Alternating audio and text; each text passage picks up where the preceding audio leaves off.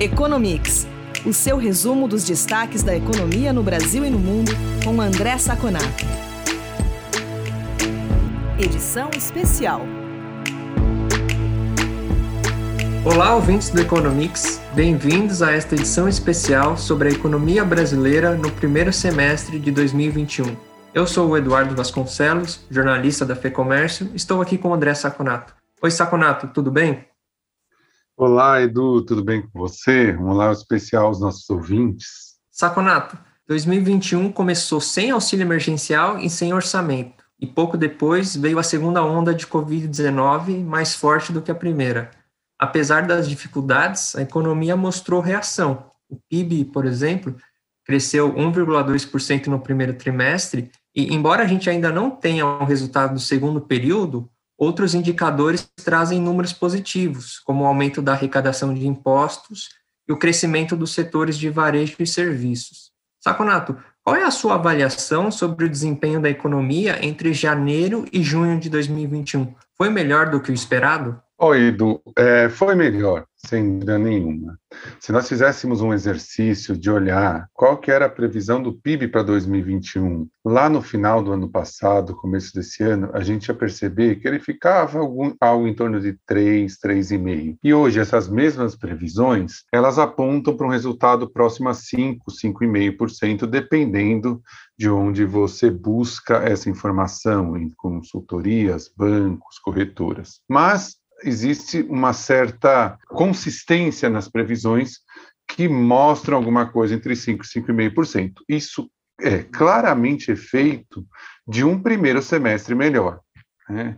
Nós podemos ver, por exemplo, você já deu o número do PIB do primeiro trimestre, todos os setores, se a gente for dividir por setor, agrícola, serviços, comércio, indústria, todos eles já estão pelo menos um pouquinho acima do que era antes da pandemia. Vale lembrar que o ponto antes da pandemia não é um ponto muito positivo, que o Brasil passou ali na segunda metade é, da, da, da, década passada por um período muito forte de recessões, né? chegando a cair em dois anos praticamente 8% do PIB, um desastre sem precedentes na economia brasileira. Ele ainda está longe do pico histórico, que foi alguma coisa ali em torno de 2013, 2014, mas já recuperou, recuperou pré-pandemia, que é a tal da recuperação em V. Então, nós já podemos dizer para os nossos ouvintes que a recuperação em V aconteceu. E não foi tão é, devagar, foi até é, relativamente rápida. Além disso, dito isso, nós podemos dizer que esse, esse aumento foi heterogêneo entre os setores. Eu vou dar um exemplo. Serviços está praticamente empatado com pré-pandemia.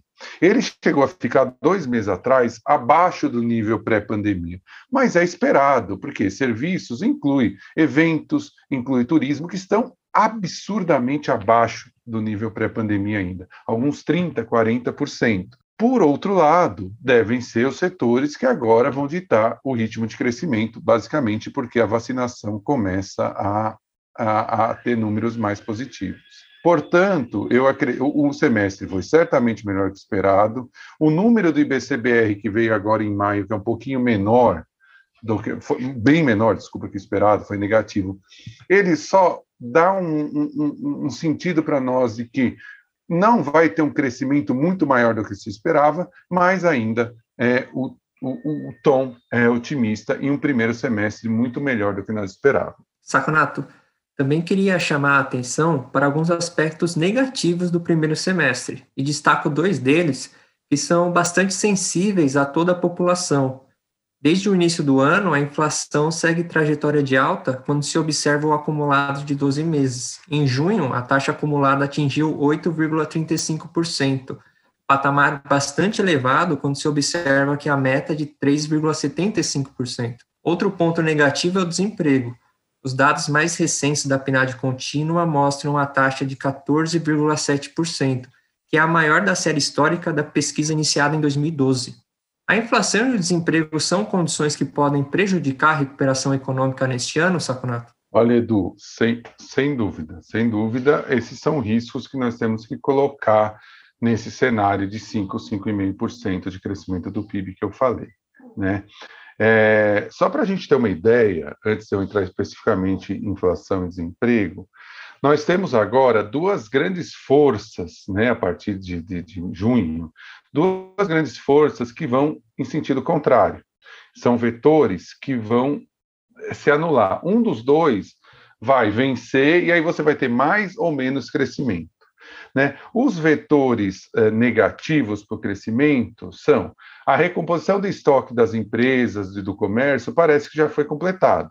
Né? Quer dizer, você tinha um estoque muito baixo pós-pandemia, e aí você imagina que a economia vai crescer, os empresários e os comerciantes eles co começam a recompor estoque. Então a compra é muito maior dos do, desse segundo elo da cadeia do que dos consumidores, porque senão ele não consegue recompor estoque. Né? É, o segundo ponto é que a construção civil, que foi um grande impulsionador desse crescimento no primeiro trimestre, via formação bruta de capital fixo ou via investimento, deve começar a sentir, sim, os efeitos do aumento de juros, que está vinculado à inflação, que a gente vai falar daqui a pouquinho.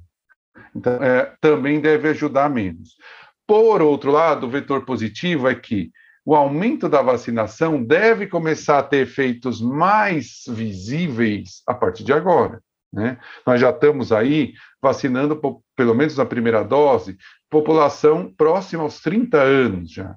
Então, quer dizer, é, esse efeito começa a ser sentido. Obviamente, o efeito vai ser mais forte quando essa população tomar a segunda dose, que vai ser alguma coisa em torno de agosto, setembro, outubro no máximo. Né? Então, é, esse efeito da vacina deve dar um bom impulso para turismo, para eventos, para comércio, que já está mudando o padrão, né? Antes eram uh, o que fazia crescer supermercado, farmácia, agora é vestuário, artigos pessoais e limpeza, é, é, higiene e limpeza.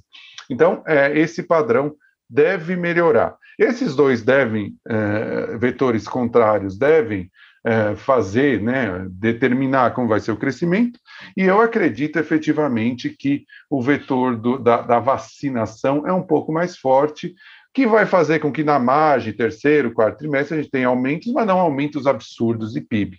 Isso está muito de acordo com o cenário de PIB de 5%, dado que nós já temos contratado aí até agora um PIB de 4%. Ah, o segundo ponto, e muito bem colocado por você na questão, são os riscos, né? Você deu dois riscos que são bastante relevantes. O primeiro é a inflação. Sabemos todos que a inflação está em 8,35% em 12 meses e vai fazer o Banco Central é, continuar nesse ciclo de aperto de juros. E nós já achamos que o juro deve chegar provavelmente a 7% ainda esse ano. Né? O que vai fazer com que algumas atividades diminuam o seu ímpeto, obviamente, porque os juros é contracíclico, né? Então, a inflação é um perigo. E o desemprego, é, um dado que é relevante a gente colocar, se nós somarmos hoje desempregados, que são as pessoas que buscam emprego, desalentados, que são as pessoas que já nem buscam porque desanimaram, e os que têm emprego precário, ou seja, trabalham, mas não trabalham o que queriam, nem o quanto queriam, são mais de 50 milhões de pessoas. Obviamente, o mercado de trabalho é o último que começa a crescer. Ele tem um lag no Brasil, principalmente por causa da legislação que é muito engessada, é muito ruim, né? apesar dos avanços nos últimos anos. Mas ela é muito ruim. Mas isso daí dá, também é um risco. Quer dizer, se, se esse crescimento não chegar na população, é, a gente não sabe é, qual é o efeito positivo em termos de renda para consumo. Então, são dois dois riscos. E eu gostaria até, Edu, de incluir mais alguns riscos, que é a energia, o racionamento de energia, né? A previsão para esse ano e próximo ano é pouca chuva, isso aumenta o preço da energia, que, que alimenta a inflação, e no limite ainda é muito longe, mas pode indicar racionamento, que daí derruba a produção, principalmente a produção industrial. E um outro ponto é o risco político com as CPIs avançando, com a pressão sobre o governo avançando, o grande medo dos economistas é que o governo se renda a políticas populistas e abra mão do teto de gastos para tentar ajustar a sua popularidade que vem caindo consistentemente. Aí você tem um problema muito sério. Se você abre mão dos gastos, o mercado já reage automaticamente, câmbio começa a subir, porque os, os, estrangeiros começam a tirar dinheiro daqui, a inflação sobe mais ainda, e você cai num, num panorama muito próximo nós tivemos em 2014, na época da presidente Dilma Rousseff, que é um aprofundamento gigante da crise por inabilidade de política econômica. Esses riscos existem, eles não são riscos que são certos, né? nós estamos só colocando eles como risco em cima desses 5, 5,5%, mas se eles não, não aflorarem, não forem para frente, como seria no cenário pessimista, a visão geral com o primeiro trimestre, semestre otimista. Saconato, saindo da macroeconomia e entrando no empreendedorismo, o primeiro semestre trouxe benefícios à atividade empresarial? Tivemos, por exemplo, a instituição do Marco Legal das Startups e do Pronamp permanente.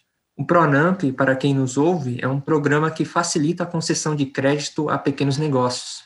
Também foram editadas as MPs trabalhistas, que possibilitam mecanismos como a suspensão temporária do contrato de trabalho, redução de jornada e de salário e regras mais flexíveis no que diz respeito às férias e ao home office, entre outras medidas. Outra MP publicada no primeiro semestre, a 1040, simplifica a abertura e o funcionamento das empresas e elimina algumas exigências burocráticas. Foi um período profícuo para melhorar o ambiente de negócios, Saconato? Olha, Edu, é, esse é um ponto que você toca que é muito interessante, muito é, é, importante. Por quê? Porque, a despeito de alguns problemas que nós temos tido na política macroeconômica, o governo vem trabalhando muito bem na política microeconômica, né? É, filosoficamente, por exemplo, o Pronamp que você citou gerou uma mudança, um marco institucional muito importante na política econômica brasileira. Por quê? Antes, a gente não tinha uma política institucionalizada de crédito a pequenas e médias empresas, micro, pequenas e médias. O Pronamp ele foi feito para tirar as empresas do, do atoleiro, né, no meio da crise. Mas ele foi tornado, foi feito permanente, foi aprovado permanente. Ou seja, vai ser um programa agora não para tirar as empresas do atoleiro, mas sim, efetivamente, como um apoio para desenvolvimento de pequenas e médias empresas. Isso é muito importante. O Brasil nunca teve isso muito institucionalizado e tomara que esse programa continue e, e seja reforçado ao longo do tempo.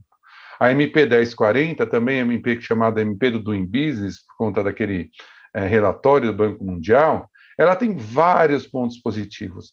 Quando foi passada pela Câmara, alguns pontos, principalmente em relação ao comércio internacional, foram bem piorados. Mas, de qualquer maneira, para abertura, alvarás de construção, nível de risco, isso melhora muito, muito o ambiente de negócios no Brasil. Então, é muito importante também.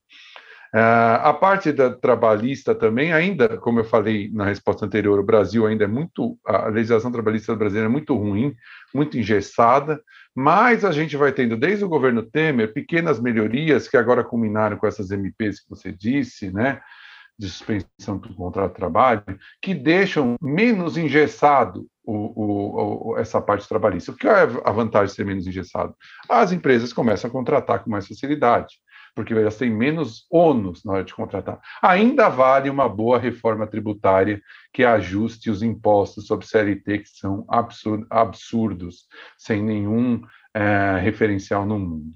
E startups trabalhando ali na ponta mais é, tecnológica. Então, foi um ano, foi um semestre que trouxe muito, muito boas notícias. O que nós precisamos ver agora, Edu, e nós vamos acompanhar, é como essas leis vão ser executadas, se elas vão aparecer no dia a dia do empresário. O Pronamp parece que já quase metade foi é, dessa primeira tranche do governo foi emprestado em 10 dias. Ou seja, seria interessante que o governo coloque mais é, dinheiro. Vale lembrar que o governo coloca como garantia, ele não empresta direto, o dinheiro fica lá parado. Se o empresário pagar esse dinheiro, volta para o governo. Então não é custoso para o governo. A MP 1040 precisamos ver na prática, né? Nos próximos relatórios do Inbis isso deve aparecer. Então, é, de qualquer maneira, é muito positivo todas essas, essas é, iniciativas do governo. E o empresário deve ficar atento, porque nessas iniciativas tem muita vantagem para ele que ele pode utilizar que ele não tinha antes.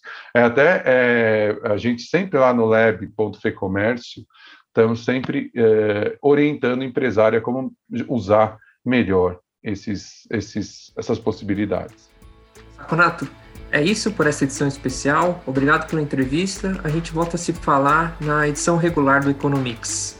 Muito obrigado, Edu, pela nossa conversa. Muito obrigado aos nossos ouvintes que estiveram conosco até agora. E nos vemos na próxima edição regular do Economics.